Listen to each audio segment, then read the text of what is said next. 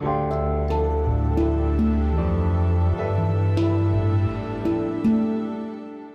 schreiben das Jahr 2022 und das hier ist die sogenannte Gegenwart.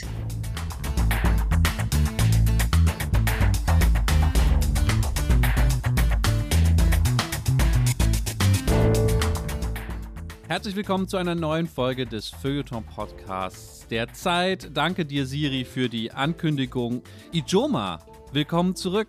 Danke. Hier in unserer Runde. Danke, Lars. Wir haben ja heute, das haben die Zuhörerinnen und Zuhörer jetzt nicht mitbekommen, weil es so smooth, dein Einstieg war so smooth. Wir haben ja heute ein neues Challenge hier eingefügt. Wir haben gesagt, um das Maß an Lebendigkeit und Spontanität noch mehr zu erhöhen, wollen wir uns einmal vorher nicht absprechen, wer am Anfang zuerst die Begrüßung sagt. Das heißt, wir haben einfach nur Siri sprechen lassen und dann darauf ankommen lassen, ob du oder ich was sagen. Du hast das Wort ergriffen und es war ein wunderbarer Einstieg, lieber Lars. Aber ich muss wirklich sagen, ich habe ernsthaft einen kurzen Adrenalinschock, weil ja. nachdem Siri was gesagt hat, wusste ich, ich muss jetzt was sagen, aber ohne Skript wusste ich gerade nicht was. Bis mir eingefallen ist, ah, herzlich willkommen. Das, das sagt man immer am Anfang. Aber es hat mich jetzt wach gemacht. Sehr gut. Aber das ist ja auch das Tolle, dass bei sozialen Begegnungen ist ja immer der, der Moment der Erstbegegnung der eigentlich heikle, der, der mit Nervosität befallen ist. Und deswegen hat die höhere Intelligenz der sozialen Koordination ja dafür geführt, weltweit und in allen Situationen, dass man da standardmäßige Sätze sagt. Und es nicht darum geht, die stark zu variieren, sondern dass man sich auf ihre Wiederholbarkeit verlässt verlassen kann. Und wenn man dann erstmal drin ist, ja, der Rest läuft dann immer von alleine. Darauf hoffen wir heute auch, dass der Rest von alleine läuft. Wir haben ein großes Thema heute wieder.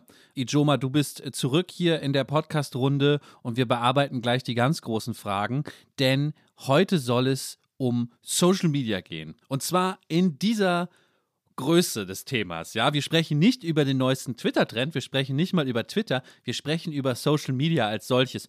Als das Thema aufkam, dachte ich auch im ersten Moment, ist das ein Thema für einen Gegenwartspodcast? Aber im zweiten Moment wurde uns natürlich sofort klar, natürlich. Wir leben in der Gegenwart von Social Media und wer, wenn nicht wir, muss dieses Thema mal in dieser Flughöhe betrachten. Was ist eigentlich Social Media? Was war eigentlich davor? Was kommt danach? Auch diesen Punkt, auf den mhm. wollen wir am Ende vielleicht zu sprechen kommen.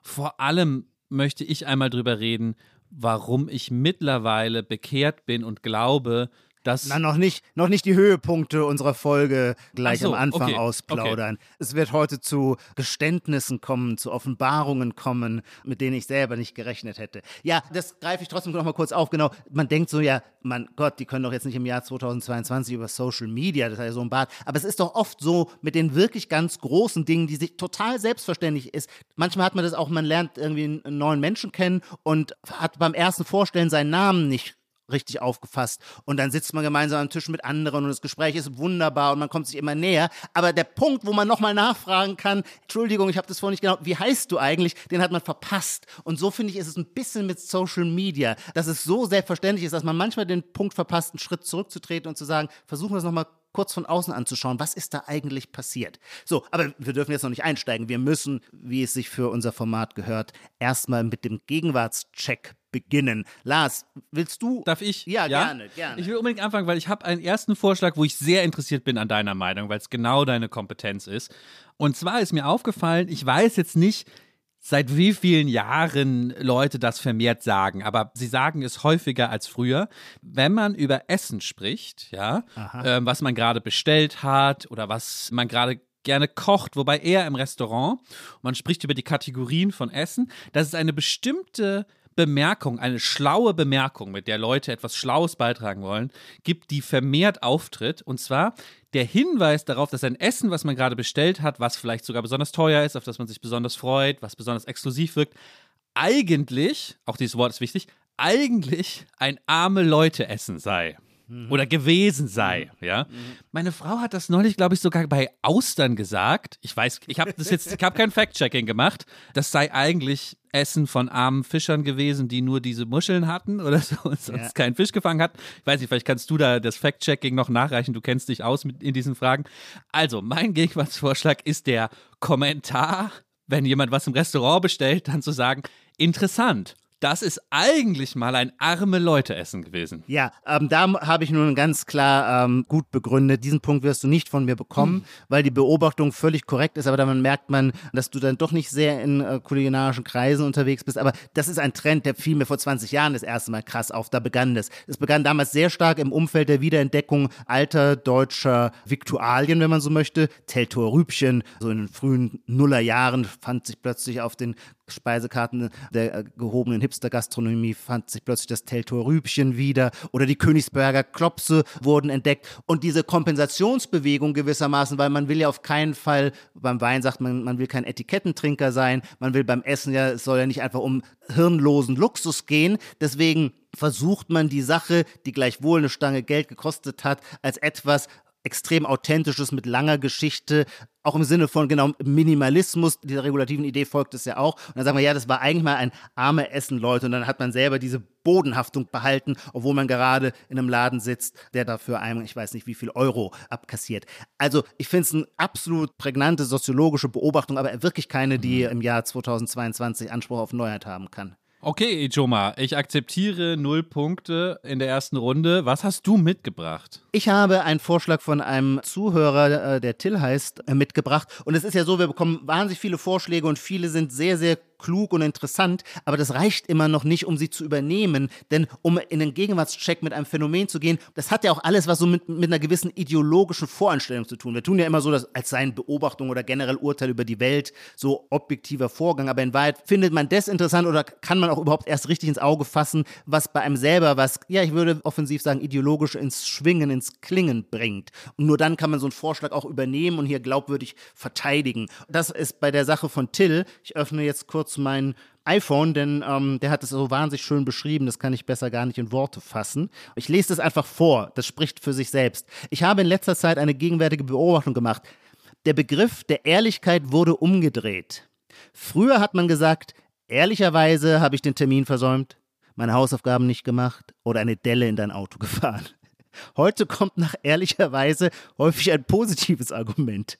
Ehrlicherweise habe ich das letztes Jahr schon vorhergesagt. Ehrlicherweise bin ich unterfordert in dem Geschichtskurs. Oder ehrlich, das gefällt mir besonders gut. Ehrlicherweise spiele ich seit meiner frühen Kindheit Geige auf hohem Niveau. Als würde man sich präventiv für Eitelkeit entschuldigen, so deutet Tildes Phänomen. Dieser Deutung schließe ich mich an und ich würde sie dann schon auch nochmal in so einen weiteren Kontext einordnen, der große Trend zur Moralisierung öffentlicher Diskurse, da fügt sich das perfekt ein. Also wenn man sich öffentlich äußert, und öffentlich meint ja auch schon in sozialen Gruppen einfach, muss man es in einer Weise tun, die quasi das eigene moralische Charakterprofil gut herausstreicht und deswegen darf nichts eitel erscheinen. So müssen alle Sätze des Selbstlobes quasi ihrerseits schon wieder als Ausdruck der Ehrlichkeit deklariert werden. Der Punkt ist absolut verdient, ja, für äh, Till slash für dich. Da kann ich jetzt, glaube ich, nichts dran kritisieren. Es ist eine wahnsinnig gute Beobachtung und die Beispiele sind auch toll. Ich möchte nur einfach weiter drüber nachdenken kurz, weil ich weiß nicht, ob du jetzt gerade schon einfach mit der Moralisierungskritik das richtig erfasst hast. Also mhm. ganz klar ist es, ja, ja. also was soll ehrlich, das Wort ist ja ein moralisches, klar, äh, völlig ja, richtig. Aber also erstmal will ich einfach nur darauf hinweisen, dass es amerikanische Wurzeln hat oder jedenfalls ganz stark im Englischen verbreitet ist mit der Formulierung to be honest, die ja auf mhm. Twitter und in Social Media schon immer abgekürzt Stimmt. wird als ah, ja. äh, TBH. Ah, ja. Also eigentlich vor jedem Satz packt man erstmal TBA, ja, sagen to Stimmt. be honest. Und dann ist natürlich völlig richtig. Früher hätte man gesagt, ehrlicherweise muss ich zugeben, dass ich das Auto kaputt gemacht habe. Und jetzt kommt es wirklich ausschließlich in Situationen, wo man, ja, wie hast du es gesagt, die eigene Eitelkeit sich und anderen eingesteht, ehrlicherweise. Ja. ja, oder jetzt bringst du mich doch noch, du hast schon recht, der Anwendungsfall ist doch weiter. To be honest, auf Twitter habe ich jetzt das Gefühl, das schreibt man sehr oft wenn man danach halt seine Meinung sagt. so, ja, ja, okay, klar. To be honest, ich halte ihn sowieso für ein äh, politische Null oder so. das ist schon wahnsinnig interessant. To be honest. Ja, Punkt ist verdient. Ich habe noch eine Sache, auch für dich als Experten, weil es ist wieder der wichtige Bereich Hospitality, ah. der ja in den letzten zwei Jahren wegen Pandemie und so ja gelitten hat. Gelitten hat aber deswegen, ich habe das Gefühl, das Wort höre ich häufiger, ja. so, weil es immer um die Hospitality Industry und wie geht's der? Ja. Ein zweiter äh, Gegenwartscheckpunkt aus dem Bereich Hospitality. wenn man äh, Instagram aufmacht und träumt vom nächsten Urlaub vielleicht und mhm. scrollt sich durch die äh, Vorschläge, die man da bekommt. Und dann sieht man immer so in den Bergen irgendwo so auch so minimalistische Holzbauten, wo da nur so ein Holz-Infinity-Pool in die Dolomiten reingezimmert ist und da steht dann auch nur ein Glas auf dem Tisch und sonst nichts. Und es ist auch nur ein Gast da, wo man natürlich nicht weiß, ist das wirklich so, wenn ich da, wenn ich da dann aufschlage, ja. So, und wie heißen diese Art von Hotels dann immer? Das sind keine Ressorts, wie man früher gesagt hat, auch, die sagen auch weniger so Spa. Hideaways. Ja, I gave it away, ja. genau, sie sagen, sie sind ein Hideaway. Ja. Dass es dir jetzt eingefallen ist, heißt das, dass ich den Punkt kriege, weil es auch auf der gegenwärtigen Zungenspitze liegt? Oder heißt es, dass es so klar ist, dass ich den Punkt nicht kriege? Weil jeder weiß seit 30 Jahren, dass das ein Hideaway ist. Ja, letzteres. Ah, nein. Ja, ich bin gerade in einem Hideaway. du bist in einem Hideaway. Das kannst du ja ganz leicht googeln. Also der, das ist äh, wirklich schon ewig. Was sind das denn jetzt? Was sind das denn jetzt für abfällige Kommentare im Check? Also das, kann, das kannst du ganz leicht googeln, Lars. Also da, da sage ich jetzt gar nichts mehr zu. Nee, das ist kein Gegenwartspunkt, wirklich nicht. Da habe ich jetzt auch gar keine gesellschaftspolitische Überformung meines Arguments oder so, sondern. Du bist ganz so aggressiv, dass ich das, dass ich das als Gegenwartscheck vorgebracht habe. mein Vorschlag, den habe ich beobachtet, da bin ich gespannt, was du dazu sagst, als ich vor Weihnachten auf Geschenksuche war und bei Uniqlo landete. So vor 20 Jahren wurde ja mit großem Tara der Iconic Turn angekündigt. Also das alles weg vom Text hin zum Bild, die Übermacht der Bilder, auch in so einer allgemeinen Medienkritik wurde das gerne als eine Verfallsgeschichte von der Ernsthaftigkeit des Textstudiums hin zur Verführung durch Bilder. Meine Uniqlo-Beobachtung ist eine Rückkehr des Textes, also eine Gegenbewegung zum Iconic Turn. Dort ist der ganze Laden gepflastert mit Texten.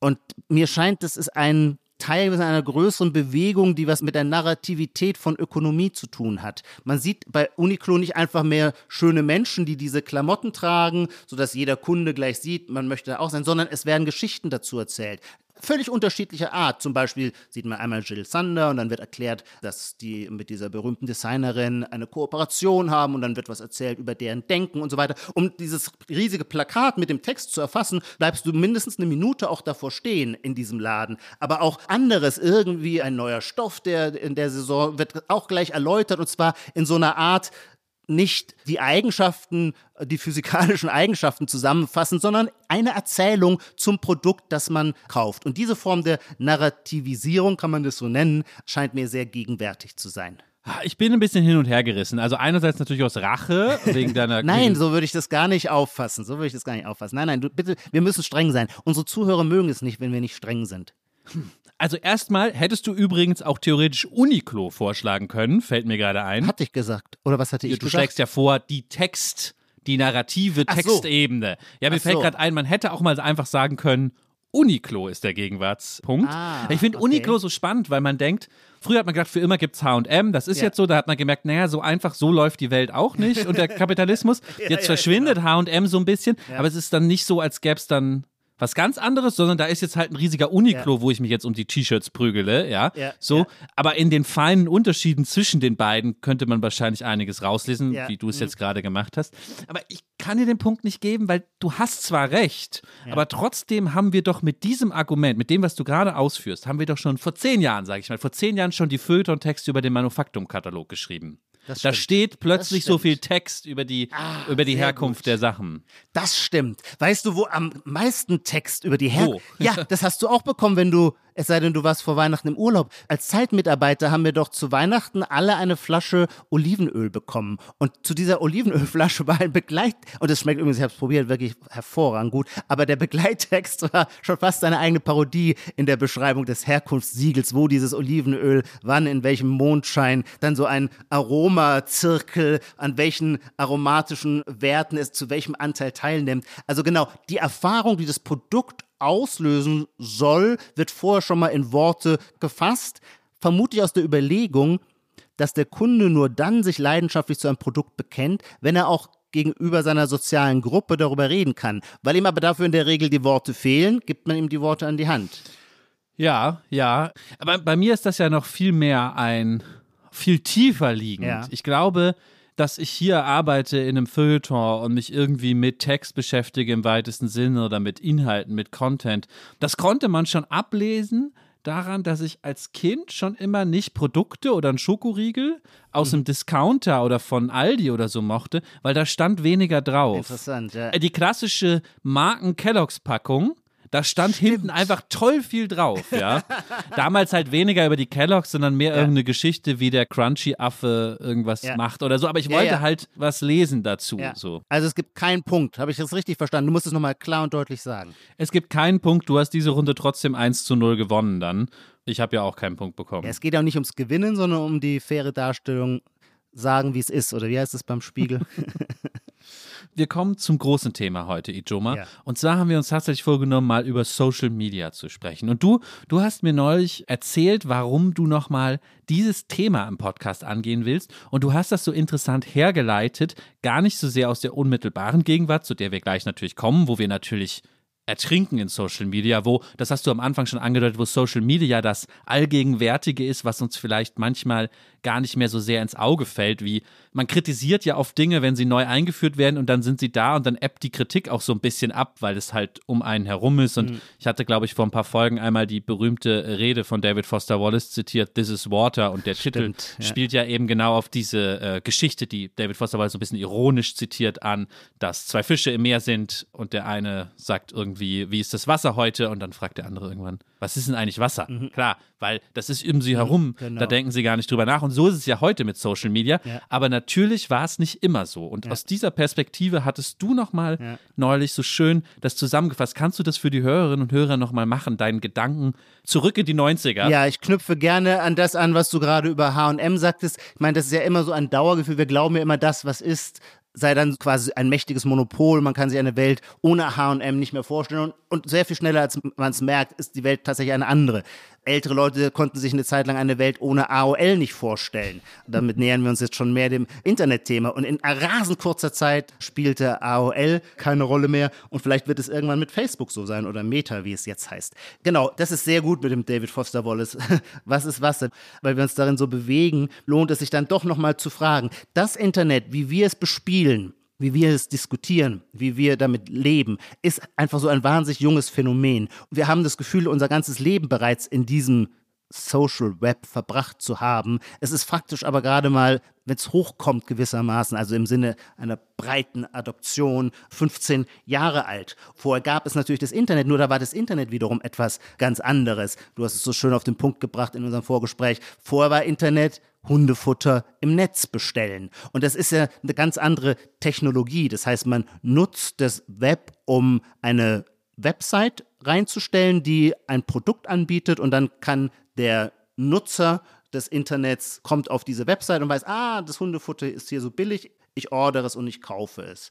Mit der Evolution oder mit dem Sprung, ich würde es einen emergenten Sprung nennen, zum Web 2.0, Stichwort Plattformökonomie, ist dann was ganz Neues entstanden auf der gleichen technologischen Basis, nämlich und das, darüber können wir jetzt schon mal ein bisschen diskutieren, was die beste Definition ist. Ich würde sagen, der strukturelle Sprung ist, ist, es gibt Plattformanbieter, die Inhalte nicht mehr selber generieren, sondern nur die Bühne bieten, damit andere diese Inhalte beisteuern Sie allerdings sind die, die Monopolrendite gewissermaßen einfahren, die den Mehrwert, äh, wie sagt man, der Verbindung, äh, der Connection abschöpfen, aber selber nicht mehr für diese Inhalte verantwortlich sind. Und dieses Phänomen ist eben so ein sehr, sehr junges. Mir fiel es nochmal dabei ein, also man ist zum Beispiel überrascht, dass es Facebook als börsennotiertes Unternehmen noch nicht sehr lange gibt. Denn ich selber erinnere noch, ich hatte damals zum ersten Mal so ein Portfolio bei meiner Bank eröffnet, dachte, schau auch mal, wie das so ist, hier und da mal eine Aktie zu kaufen.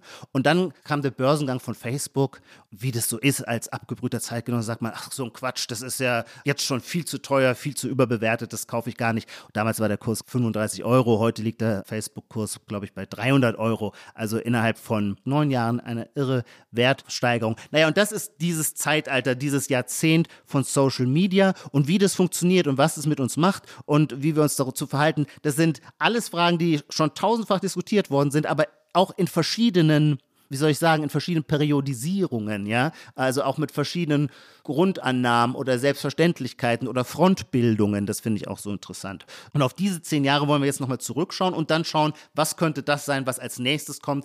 Ist Facebook und Google und Amazon und Uber, die großen Plattformökonomien, werden die für die nächsten 100 Jahre den Kapitalismus beherrschen oder sind auch die nur ein endliches Phänomen. So wie es übrigens Jeff Bezos, der ja sowieso ne, nicht nur ein genialer Unternehmer, sondern auch eine interessante Figur ist, der das immer schon einkalkuliert. Der sagt, ein Unternehmen wie Amazon, das so hoch erfolgreich ist, kann diese Performance nur für einen begrenzten Zeitraum leisten, weil die Innovationsfähigkeit dann nicht mehr sichergestellt werden kann. Und der sagt es auch seinen Mitarbeitern, in 20 Jahren wird Amazon nicht mehr der Marktführer sein, was es heute ist.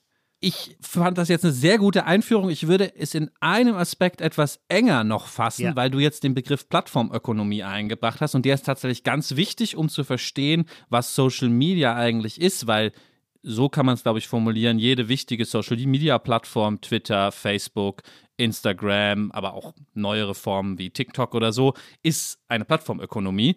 Aber es gibt natürlich auch Plattformökonomien, die wir nicht als Social Media beschreiben würden, weil sie nicht Inhalte nicht Content verplattformen in der Weise. Mhm. Amazon zum Beispiel oder Uber, ja, oder die Airbnb. Airbnb, die verplattformen was anderes. Ja. Das hat natürlich auch immer soziale Aspekte, gerade bei Airbnb ja. hebt natürlich auch darauf ab, dass das irgendwie soziale Vernetzung ist, ähnlich wie es Facebook machen würde oder so. Aber die würde ich, glaube ich, einmal an den Rand ja. schieben, damit wir sozusagen den Blick frei haben für das Social Media im engeren Sinne. Ja, das ist richtig für unser Gespräch. Lass es uns dann zur Seite schieben, aber sie vorher noch einmal mit reinnehmen, weil das Geschäftsmodell, und das ist ja die treibende Kraft hinter all diesen Entwicklungen, das Geschäftsmodell ist eben doch dasselbe. Ich hatte das kürzlich, es gibt so einen Mathematiker und Portfolio-Manager, den ich sehr verehre, Andreas Beck. Und der hat, ich kann das jetzt mathematisch nicht ganz nachvollziehen, aber ich fand es so spannend, der sagte, x hoch n, das ist gewissermaßen die Formel, über die Plattformökonomie funktioniert. Und x ist der Inhalt oder das Produkt und n ist seine Vervielfachung, seine exponentielle Vervielfachung, indem es auf einer Plattform angeboten wird. Und der Wert von x, der kann so maximal hoch sein, wie er will. Er wird in der Kapitalisierung nie groß durchschlagen, wenn sein n nicht hoch ist. Umgekehrt kann der Wert von x, dem Inhalt, den ich da eingebe, total niedrig sein. Wenn die Vervielfachung hoch ist, dann steigt der Wert des Ganzen. Und dieses n, das n gehört den Plattformindustrien und das X ist was der Nutzer, der, der seine Wohnung auf Airbnb reinstellt, der, der bei Facebook seine Urlaubsfotos postet und so weiter, was der Nutzer beisteuert. Und dieses X hoch N ist halt so geil ungerecht aufgeteilt in die, die den Inhalt das reale Produkt reinstellen müssen und die durch bloße exponentielle Vervielfachung den Mehrwert abschöpfen. Aber lass uns mal kurz noch bei dem Punkt doch bleiben, weil ich finde es ja. ganz interessant, bevor wir über Social Media sprechen, ist es ja ganz interessant, einmal Begriffsanalyse zu machen und einmal abzugrenzen, ja, was ist eigentlich Social Media und was definiert das? Und was du jetzt erklärt hast, ist mir aus folgendem Grund zu weit. Ja. Weil dieses x hoch n, schönes Bild, auf das man zu bringen, dieses x hoch n funktioniert ja nur, wenn ich überhaupt für x einen Preis festlegen kann. Wenn der null ist, geht das Spiel nicht auf. Mhm. Das Problem des Internets ist aber, dass der Preis für Content, also ein Tweet oder ein Facebook-Post, ja, oder darunter leidet ja unsere Branche leider, ja, oder ein Zeitungsartikel, geht leider gegen Null. Es ist immer schwierig, dafür Geld zu verlangen. Jedenfalls, du runzelst die Stirn. Nee, nicht gegen Null. Das ja, aber jedenfalls viel, viel schwieriger als für eine Wohnung, die ich miete oder, oder ein Ferienapartment, das ich miete oder für eine Taxifahrt oder was diese anderen Plattformökonomien machen. Ich glaube, da ist ein ganz grundsätzlicher Unterschied in diesen beiden Varianten und warum, lass mich noch einen Satz sagen, dann kannst du deine Stirn so aber warum, warum ist der Unterschied da? Naja, weil die anderen Plattformökonomien, Amazon oder so, yeah. die können einfach sagen, bei uns kauft jemand einen Staubsauger und da schlagen wir unser Geld drauf, ja. Aber auf Twitter kauft keiner irgendwas, ja. So. Da können wir nichts draufschlagen. Was können wir machen? Auf welches Modell müssen wir zurückgreifen? Bei Facebook, bei Twitter, bei Instagram? Ja, auf das ganz alte Modell der Werbung das Einzige, was wir können, ist Werbung schalten. Das ist ein großer Unterschied zu Amazon oder Uber, die ja nicht auf das Prinzip Werbung, ja. was natürlich seine eigenen Fragilitäten mit reinbringt, angewiesen sind. Ja. Ist, glaube ich, nochmal ein anderes Thema. Eine Podcast-Folge zum Thema, was macht eigentlich Werbung, wäre auch mal wahnsinnig interessant. Es gibt dieses Schlagwort, das ist ein Buch, ich habe gerade den Autor vergessen, können wir vielleicht in die Shownotes packen, der Subprime Attention Crisis, wo Leute sagen, das größte Problem für Facebook und Twitter und diese Unternehmen und Instagram ist, dass eigentlich Werbung gar nicht mehr funktioniert. Die laufen sozusagen eigentlich schon überm Abgrund, nur es hat noch keiner richtig, deswegen die Anspielung an die 2008 an Subprime Mortgage Crisis, hat noch keiner richtig gecheckt, Ach, dass eigentlich warum? Weil das ist dann die Behauptung, eigentlich keine nennenswerte Wertschöpfung kann man es dann vielleicht gar nicht nennen, wie sagt man das bei Werbung, also wirkliche Produktverkäufe dadurch gefördert werden, ja, so wie man Das würde mich aber wundern weil ich mir das immer noch so ganz anschaulich vorstelle. Irgendwann, als ich anfing bei der Süddeutschen vor 20 Jahren, wusste ich mal, was eine Seite Anzeige in der Süddeutschen kostet. Ich glaube, es waren damals so 30.000 Euro. Also schon eine Stange Geld, wenn man sich so anschaut, wie dick der Stellenmarkt damals war. Da kam ganz schön Cash zusammen.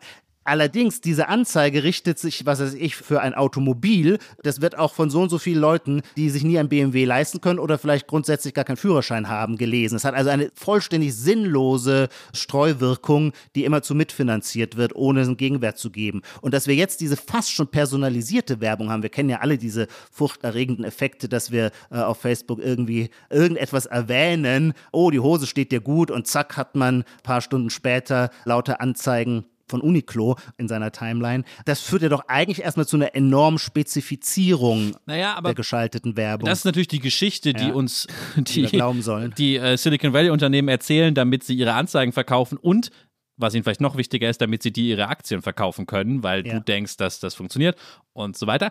Aber man könnte ja sagen, wenn diese Geschichte, ja, oder wenn diese Verbesserung, ja, mhm. immer nur hinterherläuft einer anderen Bewegung, über die wir jetzt nämlich eigentlich sprechen müssen, nämlich, dass wir im Netz sowieso oder in den sozialen Medien, darauf wollen wir uns ja konzentrieren, sowieso immer unaufmerksamer und immer mehr durcheinander werden, ja, und dadurch so eine ja, Attention Crisis entsteht, die das gar nicht mehr einfangen kann, dann könnte man ja sagen, gibt es tatsächlich auch für die werbetreibende Industrie ein Problem. Aber selbst wenn das nicht so wäre, ich will den Punkt, glaube ich, gar nicht jetzt vertiefen, ja, ja. selbst wenn das nicht so wäre, wäre mein Grund, mein persönlicher Grund, warum ich unbedingt in dieser Folge mit dir über Social Media sprechen will, ist, dass ich mir so doof vorkomme, dass ich das so lange unterschätzt habe, wie gefährlich das ist. Und das muss ich jetzt einfach nochmal, ich glaube, ich habe das an einer oder anderen Stelle im Podcast schon mal angedeutet, aber ich muss es einfach nochmal, nochmal gerade sagen. Du hast ein bisschen die Geschichte erzählt von Social Media. Ich mache es einfach persönlich. Ja. Zu meiner persönlichen Geschichte gehört, ich bin mit Social Media aufgewachsen. Ich bin aber auch schnell, weil ich dann irgendwie Journalist werden wollte, weil ich mal Stuttgart Barre gelesen habe oder warum mal Journalist werden will, bin aber auch schnell nicht nur damit aufgewachsen, sondern habe mich semi-professionell, ja, als Praktikant oder irgendwie Freier darüber geschrieben, ja, also an dem Diskurs beteiligt, ja. ja. Ich war nicht nur irgendwo bei StudiVZ, sondern habe auch über diese Phänomene geschrieben.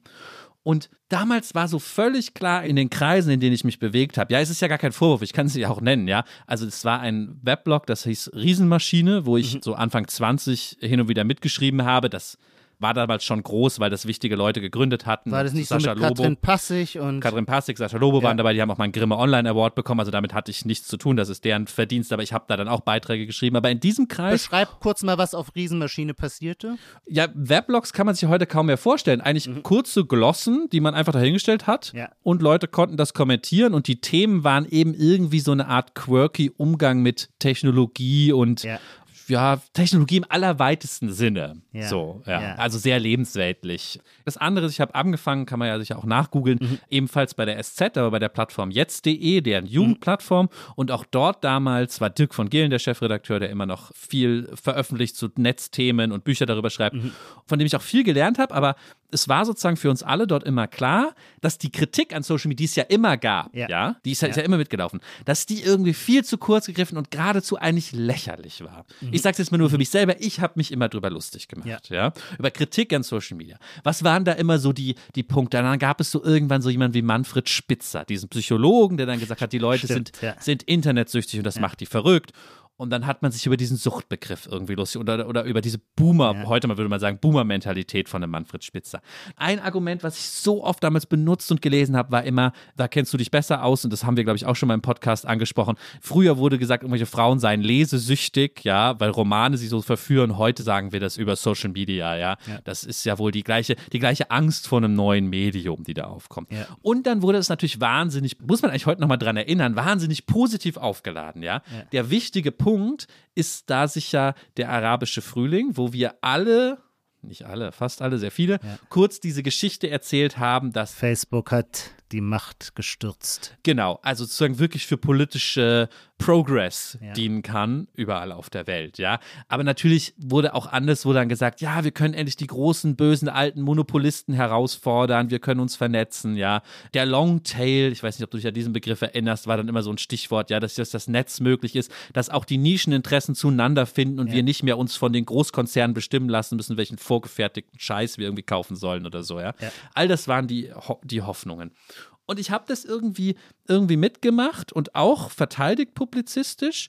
Und heute würde ich denken, das war ein Fehler. Das war ein Fehler, dass ich es gemacht habe. Ich merke an mir selbst, ich bin ja der ein oder andere Hörer oder Hörerin, das wissen wir ja sehr viel auf, auf Twitter und in Social Media. Ich merke es an mir selbst, dass das ein Riesenfehler war, dass es mir das echt geschadet hat.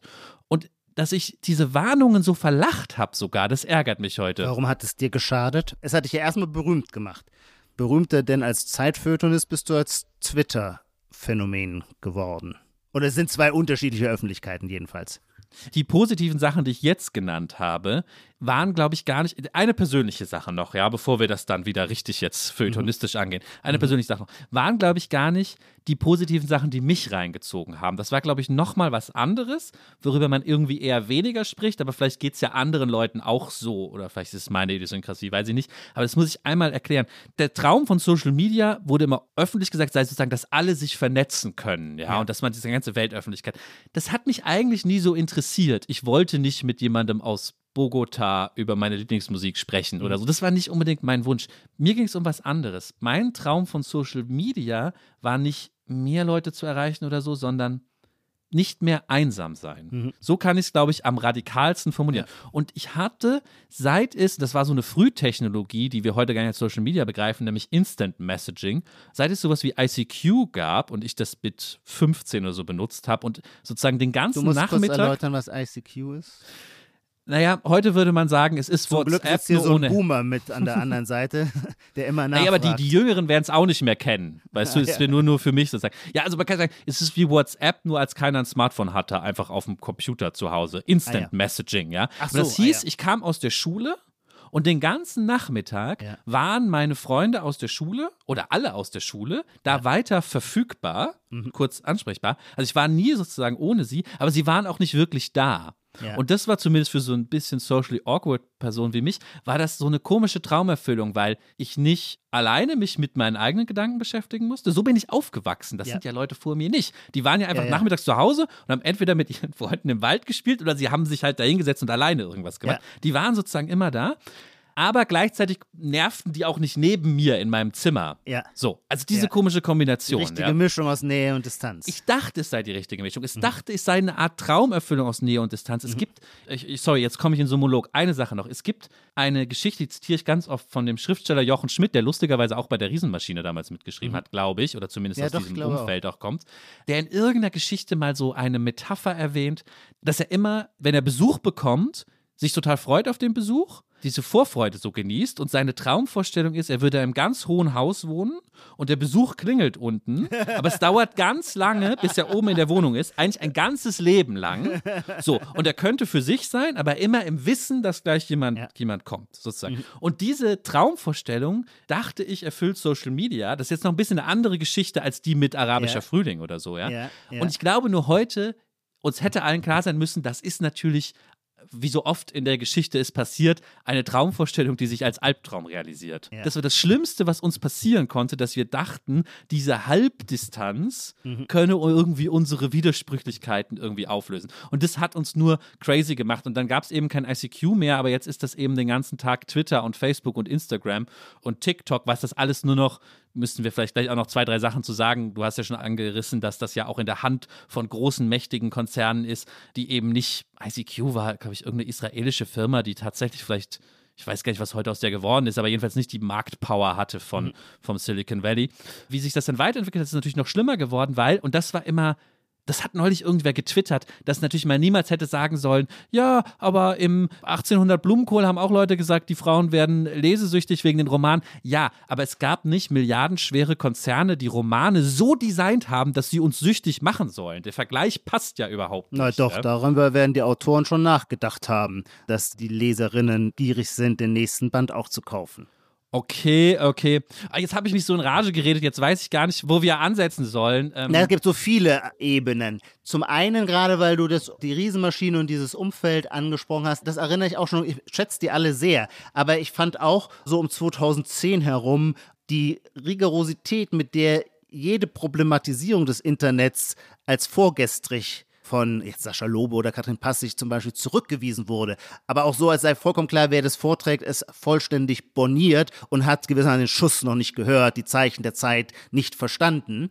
Das war eine starke Fraktion. Ich erinnere, unser Kollege Adam Soboczynski, das müsste so im Jahr 2010 gewesen sein, hat einen relativ launigen Artikel über äh, Facebook geschrieben, nämlich damals hieß es so, ja, äh, Demokratisierung des Diskurses und äh, Adam wies darauf hin, dass da natürlich wie bei allen historischen Prozessen umgekehrt eine neue Hierarchisierung eintritt, nämlich wer hat mehr Follower, wer hat mehr Freunde, wer, also dieses Ganze, was jeder Romanschriftsteller ausweiten würde, all das, was immer in Kommunikation mitspielt. Jede Kommunikation ist irgendwie asymmetrisch und es hat was mit Angeben zu tun und zu zeigen, ich schreibe bei dem drunter was, weil wir sind gute Kumpels und so weiter. Eine völlig naheliegende alltagssoziologische Beobachtung hatte einen Sturm der Entrüstung, den kann man sich heute nicht mehr vorstellen, einen Sturm der Entrüstung losgetreten, auch bei uns in der Zeitung. Ich weiß noch, wie bei der großen Konferenz, ich dachte, jetzt wird Adam zur Guillotine geführt dafür, dass er das geschrieben hat.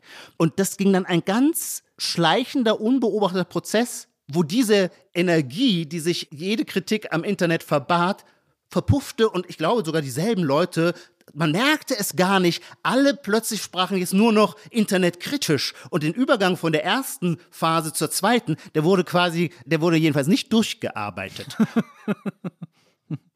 Nein, nein, es stimmt nicht ganz. Ich will eine kurze Unterbrechung. Es gab schon viele so Zeitungsartikel, wo ich auch ganz kurz vorhin einzuschreiben, wo so Leute gesagt haben, warum ich mich jetzt von Twitter abmelde. Stimmt. Oder sowas. Das, äh, also stimmt. dieses Ich, wie sagt man nicht, ich bekenne oder mein, ja, ja, ja. mein meine Wände, ja. Mhm. Gab es das nicht? War das doch, nicht doch, stimmt, so ein Genre? Nee, da hast du recht. Das gab es häufig. Ja, ja, absolut. Ich selber habe, glaube ich, weder, entspricht auch sonst nicht meinem Temperament, äh, diese Pathologisierungssorgen habe ich heute nicht. Umgekehrt, so die Welterlösungsüberzeugtheit vermutlich damals nicht. Was mich eher faszinierte, und darauf würde ich gerne noch, bevor wir alles andere nochmal im, im Detail weitertreiben, kurz zu sprechen kommen, was für mich so eine Offenbarung ist, vielleicht ein zu großes Wort, aber tatsächlich so ein Moment, da fiel es ihm wie Schuppen von den Augen war, als jemand, der sehr also wie so normale Geisteswissenschaftler halt technologieignorant war, dachte ich, okay, das Internet ist jetzt so in den späten 90er und frühen Nullerjahren, okay, das Internet ist jetzt eine große Sache, klar, das wird die Welt umgestalten und prägen. Es ist leider etwas, wo ich keine Kompetenz beisteuern kann, weil ich kenne mich ja mit Technologie nicht aus. Und ich habe sehr, sehr lange geglaubt, das Internet sei etwas Technologisches. Und dann kam das Web 2.0 und breitete sich immer weiter aus. Aber ich würde tatsächlich sagen, als Punkt, ich erinnere noch, ich flog im Februar 2011 in die USA und schaute im Flugzeug diesen sehr schönen Film The Social Network über Facebook, eine quasi so ein Biopic über Mark Zuckerberg und wie er Facebook gegründet hat in Harvard. Aaron Sorkin hat da, glaube ich, das Drehbuch geschrieben, wenn ich mich nicht täusche. Ein sehr intelligent gemachter Film. Und da erst fiel es mir wie Schuppen von den Augen. Ach so, das Internet ist überhaupt keine technologische Sache, ja, die, die, Technologie liegt irgendwie drunter, ja, logisch, sondern das ist eine, ein reines Kommunikationsphänomen.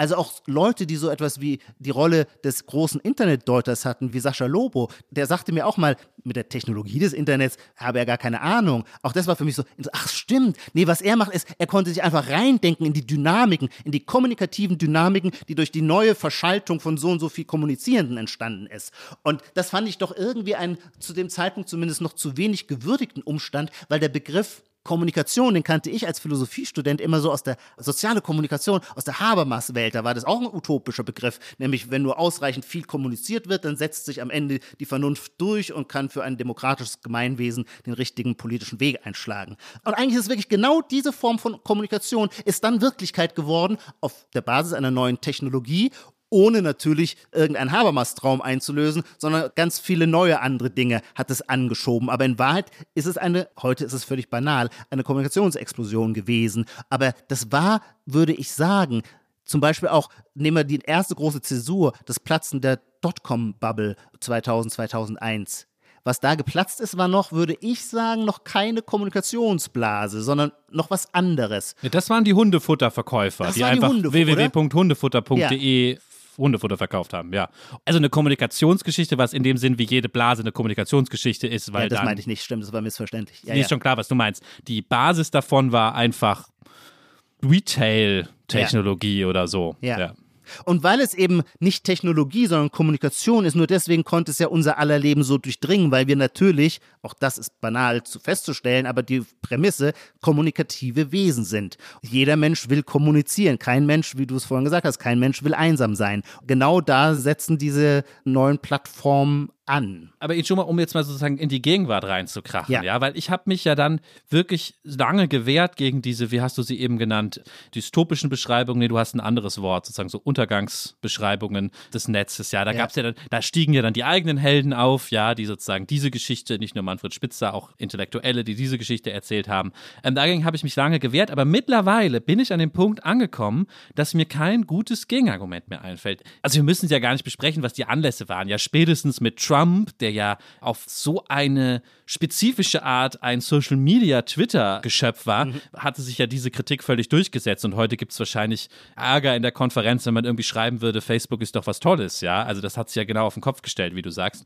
Mir fällt aber mittlerweile auch leider kein Gegenargument mehr ein. Aber du bist ja selber, bleib mal bitte so im autobiografischen Modus. Okay. Du bist selber weiterhin in äh, atemberaubender Weise äh, präsent und aktiv auf Twitter. Ich würde vermuten mit 30 Tweets pro Tag. Ja, aber das mit strenger Policy, die mich auch immer fasziniert. Wenn ein Tweet nicht schnell genug von vielen geliked wird, dann löschst du ihn, um gewissermaßen das Dokument des Versagens aus der Welt zu schaffen. Habe ich das richtig verstanden? Ja, aber all das ist doch der Beweis für das, was ich gerade sage. Aber ich will, bevor ich zum, wieder mit dem biografischen nerve, lass mich einen so allgemeinen Feuilletorsatz sagen, ja? ja? Ich meine, wir reden doch auch hier im Podcast und auch sonst sehr viel darüber, warum bestimmte Gegenwartstrends nicht so schlau sind, wie wir sie uns wünschen würden. Mhm. Da gibt es dann auch Kritik an verschiedenen politischen Richtungen. Du nimmst dir gerne, ich ja oft auch, die linke Wokeness vor, aber man darf natürlich nicht vergessen, ich habe gerade Trump genannt, das viel gefährlicher und auf seine eigene Art auch viel uns kaputt machen da natürlich, natürlich ist, was von rechts da auf uns zukommt. So.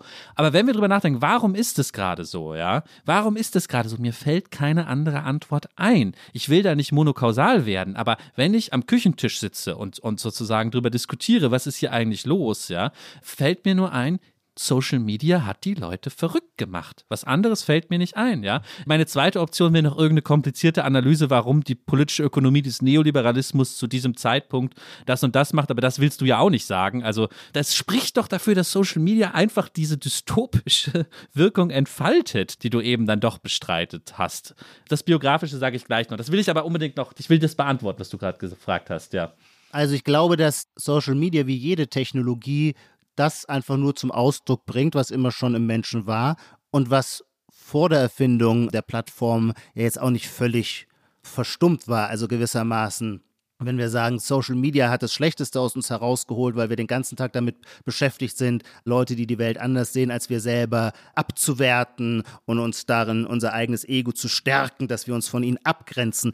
All das gab es früher auch natürlich irgendwie in einem kleineren Format oder hatte vielleicht nicht so eine autopoietische Dynamik, die es heute möglicherweise entwickeln kann. Aber erstmal ist der Mensch dieses Wesen, das glaubt, selber im Recht zu sein und ein starkes Bedürfnis danach empfindet, anderen mitzuteilen, dass sie im Unrecht sind. Also das ist zumindest das, was mir irgendwie so der Hauptmotor, die hässliche Seite an Social Media zu sein scheint. Da würde ich sagen, ja, okay, das ist jetzt für alle stärker nachvollziehbar. Da könnte man aber auch sagen, vielleicht liegt darin auch die Hoffnung, weil es auch ein Prozess ist, der so extrem transparent ist, dass ich dann auch immer denke, irgendwann müssen die Leute doch auch begreifen, dass es irgendwie ein bisschen peinlich ist, ihre Empörung. Also im Moment ist es immer noch so, dass die Leute Aber glauben. Das hoffe ich seit fünf Jahren. Ihre lautstark ausgedrückte Empörung sei Ausdruck ihrer moralischen Superiorität. Aber in Wahrheit ist es ja Ausdruck ihrer Kleinheit.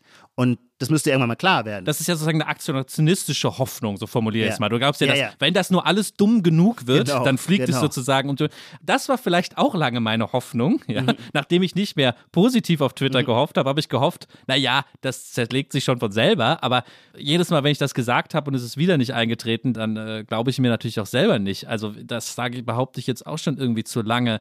Lass mich kurz nochmal auf das von eben antworten, weil die Frage ist natürlich gut, warum, Lars, du bist doch da, ja? ja. Du bist doch da.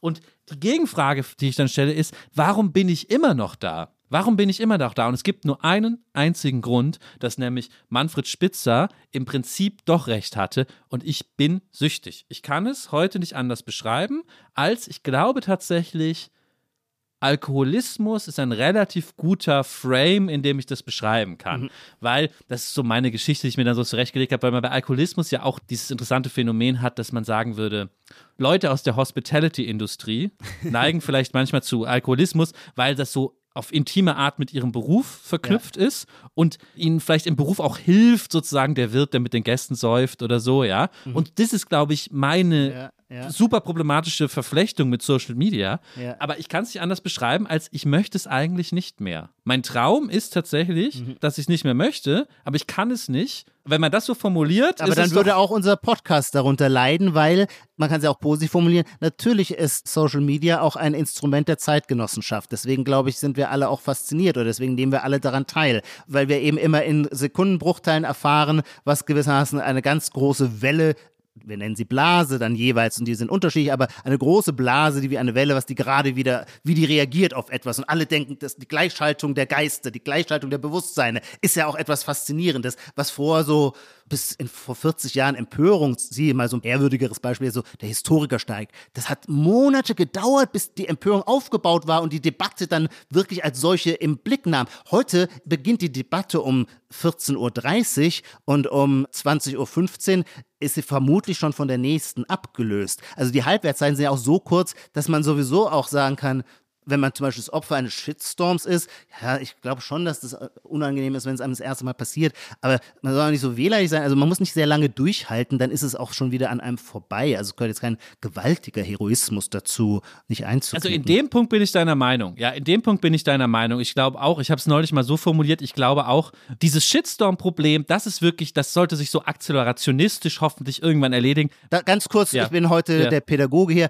Akzeler, das Wort ist wahnsinnig schwierig auszusprechen. Akzelerieren heißt beschleunigen. Und es gibt eine philosophische Schule, die, glaube ich, tendenziell eher so auf der Linken beheimatet ist, die sagt, wenn der ganze Wahnsinn, der neoliberale Wahnsinn des Turbokapitalismus, wir wollen ihn nicht stoppen und abbremsen und hegen, sondern wir wollen ihn im Gegenteil immer mehr befeuern, immer noch mehr aufs Gas treten, bis er dann quasi sein wahres Antlitz, seinen wahren Wahnsinn zeigt, um zu explodieren. Und das ist gewissermaßen die Akzeler Bitte sprich du das Wort aus, ich kann es nicht. Bitte Hoffnung. nicht, äh, die akzelerationistische Hoffnung. Ja, ich glaube, akzelerationistischen, ich glaube genau, bei ja. diesem Themenkomplex Shitstorm, Cancel Culture und so, da hoffe ich auch noch weiter drauf. Ja. Ich habe es neulich so formuliert, wenn wir mal eines Tages alle schon mal gecancelt wurden, ja. dann können wir uns sozusagen als eh schon gecancelte wieder unter die Augen treten und nie, wir müssen das nicht mehr immer wieder so aushandeln. Das ist dann eh schon mal vorausgesetzt sozusagen, ja. Aber das hilft mir halt nicht dabei, dass ich den ganzen Tag, jetzt formuliere ich es mal in in diesen Begrifflichkeiten nicht aufmerksam bin, nicht mindful bin, ja, nicht achtsam bin, sondern immer halb in irgendeiner anderen von irgendwelchen Buck-Eyed Salamanders aus dem Silicon Valley, wie der geniale Bo Burnham sie mal genannt hat, ja, Milliardären äh, designt ist dazu, mich so halb abzulenken und irgendwas zu klicken und mhm. auf dem Spielplatz immer extra dann sage, ah, schau doch mal da drüben, was da ist, damit ich ganz kurz nochmal aufs Handy gucken kann und da irgendwie was Rotes aufploppt oder so, ja. Das kann doch auch kein so hat es Bo Burnham dann auch gesagt, das kann doch auch kein Leben sein. Wir können es nicht entschieden haben, dass wir das jetzt für immer so machen wollen. Das glaube ich nicht. Das ist natürlich blöd, das stimmt. Aber beim Alkoholiker würde man ja sagen, solange er noch so arbeitsfähig ist. Full functioning. Full functioning und du kannst ja immer noch, du hast dich gerade kürzlich sehr begeistert für ein philosophisches Buch, also daraus schließlich, du kannst immer noch, hast auch ein Zeitfenster, wo du über einen längeren Zeitraum dich fokussieren kannst auf einen statischen Inhalt, wie ein Buch ihn darstellt. Du kannst noch ein Buch von vorne vorne nach hinten durchlesen. Solange das gewährleistet ist, sind wir noch nicht vollständig im roten Bereich.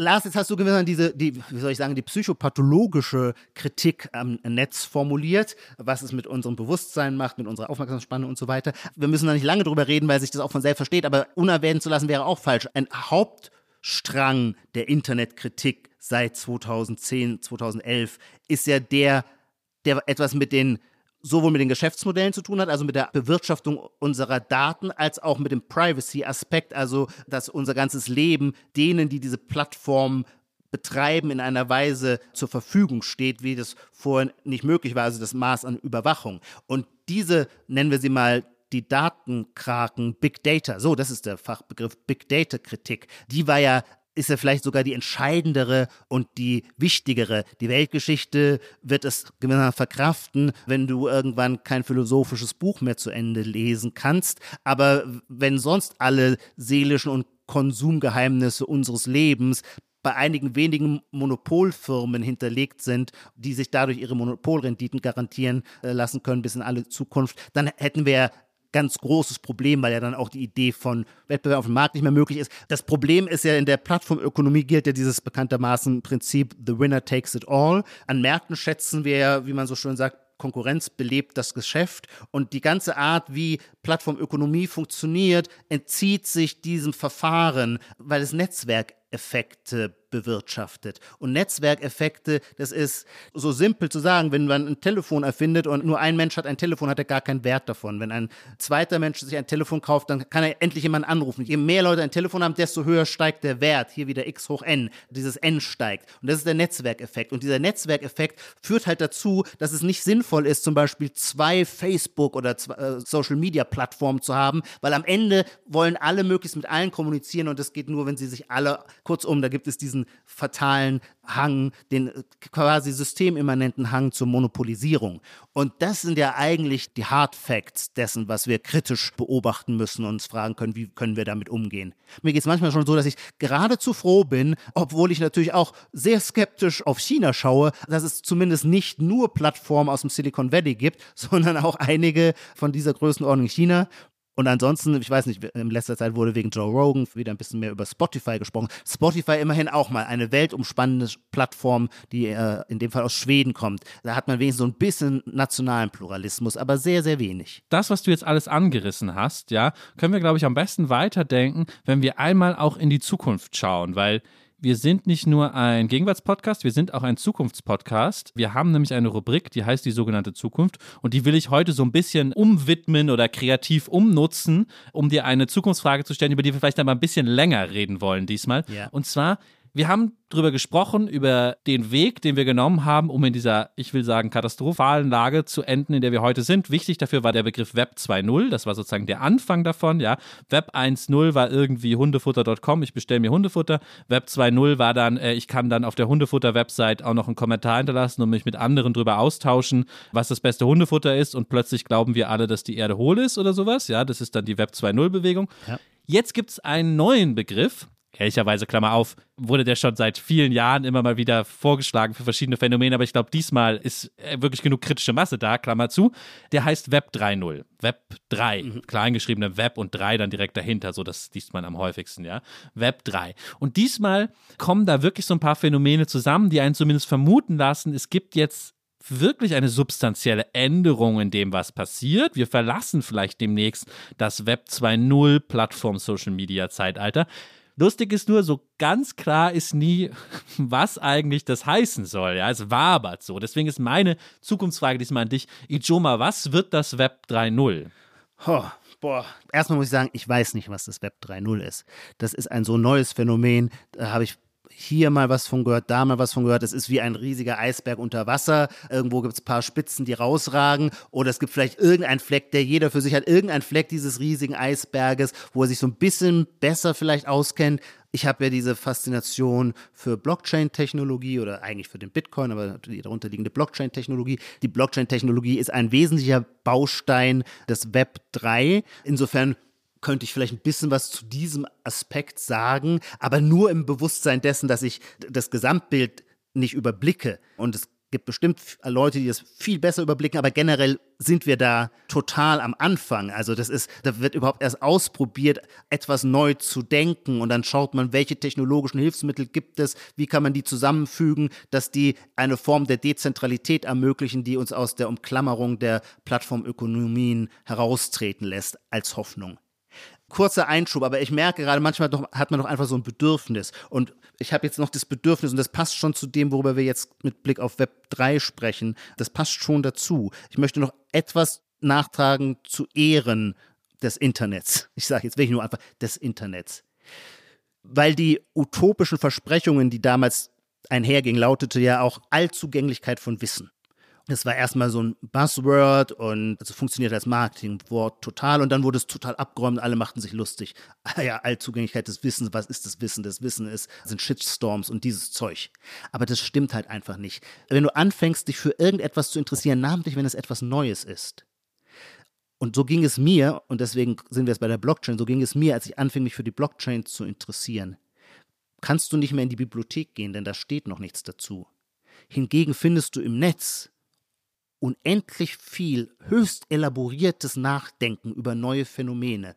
Und plötzlich zum ersten Mal ist mir wirklich klar geworden, diese Rede von einer Wissensgesellschaft, die durch das Netz ermöglicht worden ist, ist keine Phrase, sondern ist real. Du musst dich halt für irgendwas interessieren. Du musst halt irgendwo auch mal bohren und was wissen wollen. Und dann stellst du aber fest, irre, was es da gibt. Ich gebe dir ein kleines Beispiel, weil das ist das, was mich am meisten beeindruckt hat. Gary Gensler spielt für uns Bitcoin eine große Rolle, weil er der neue Chef der SEC ist, also der amerikanischen Börsenaufsicht, dem Pendant zu der deutschen BaFin. Und wenn es um die Frage der Regulierung von Cryptocurrencies oder von der Regulierung des Bitcoins geht, dann wird er eine zentrale Figur sein. Der wird darüber entscheiden, wie man mit dieser Property umgehen wird. Und der hatte vor vier oder fünf Jahren eine 16 Folgen oder so eine Vorlesung am MIT gehalten, wo er die gesamte Blockchain und die Cryptocurrencies erklärt. Das ist eine sensationelle Vorstellung. Und MIT hat diese ganzen, das sind 24 Stunden, ins Netz gestellt, wo andere Leute, keine Ahnung, 70.000 äh, Dollar Tuition zahlen, um äh, an der Weisheit des MIT teilzunehmen, kann ich mich hinsetzen auf meinem Laptop und lade diese Sache hoch und bekomme diesen wahnsinnig geistreichen, klugen, charmanten Gary Gensler im Gespräch mit seinen Studenten. Man sieht auch die Studenten, wenn die Gegenfragen stellen. Es ist pädagogisch, es ist vollständig faszinierend. Und dann weißt du, oh, dieser Gary Gensler, das höre ich, sehe ich dann so gerne, der versteht wirklich, was Bitcoin ist. Also ist die Regulierung des Bitcoins gut in seinen Händen. Also ich will sagen, nein, das ist nicht alles nur Marketing, das ist nicht alles nur Phrase, sondern natürlich sind wir in eine neue Dimension der Informations- und Wissensgesellschaft vorgerückt, die ich nicht missen nutzen möchte. Wenn es jetzt möglich ist, mit einer wiederum neuen Technologie für mehr Dezentralität zu sorgen, dann ist es, wie sagte man früher altmodisch, den Schweiß der Edlen wert. Jetzt habe ich lange geredet vielleicht dieses kleine handwerkliche. Die Blockchain ist die Fähigkeit, dass man ohne einen zentralen Dritten, der zensieren kann, der regulieren kann, der darüber bestimmen kann, wer an dem Datensatz teilnimmt oder nicht. Stichwort Twitter, die dann sagen, Trump wird rausgeworfen. Gibt es kein Appellationsgericht, wo man hingehen kann und sagen kann, kann ja nicht sein, dass sie mich einfach ausgrenzen. Sondern wir sind diesen Plattformen ausgeliefert, die verfügen, darüber zu entscheiden, wer zu Wort kommt und wer nicht. Und die Idee einer, eines dezentralen Netzes auf der Basis der Blockchain ist, dass die Blockchain eben diesen Dritten nicht hat.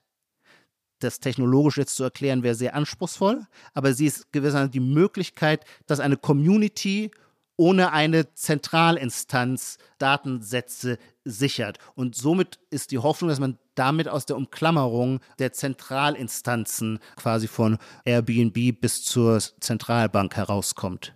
Ijoma, ich glaube, ich würde ein bisschen mal wieder die Luft rauslassen. Ja. Ich würde sagen, das, was du gerade beschrieben hast, dafür braucht man kein Web 3 und erst recht keine Blockchain, das ist einfach das Internet, wie es vor all den Bewegungen, Schon die wir jetzt war. beschrieben haben, noch vor hundefutter.com einmal war. Ja. Und es gibt sozusagen einen Strang, der immer noch bis unsere Gegenwart reicht, zum Glück. Ja, so wie die Kanalisation, die wo man sagt, genau, die E-Mail. Wie man sagt in der Stadt manchmal, ja. hier funktioniert nichts, aber die Kanalisation, die wir da mal gebaut haben, zum Glück haben wir die.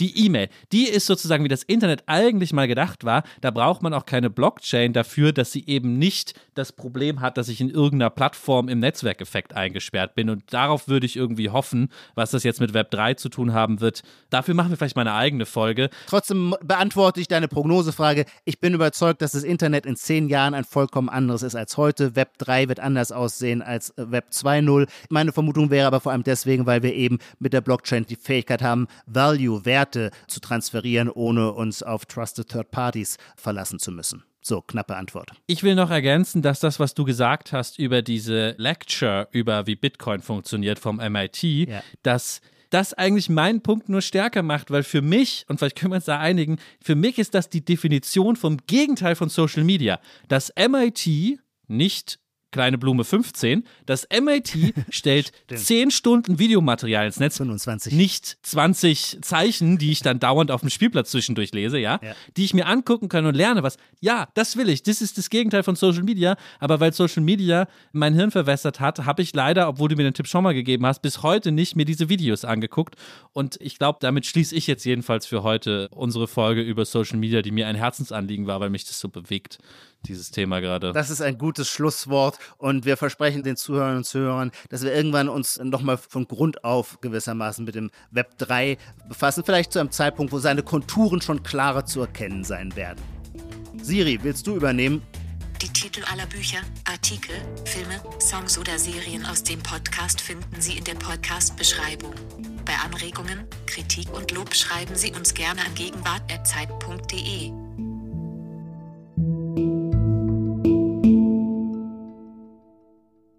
don't know about you guys, but um, you know, I've been thinking recently that th- you know maybe um, allowing giant digital media corporations to exploit the neurochemical drama of our children for profit. You know, maybe that was uh, a bad call by us. Maybe maybe the the flattening of the entire subjective human experience into a lifeless exchange of value that benefits nobody except for um, you know a handful of bug-eyed salamanders in Silicon Valley. Maybe that as a as a way of life forever maybe that's um, not good.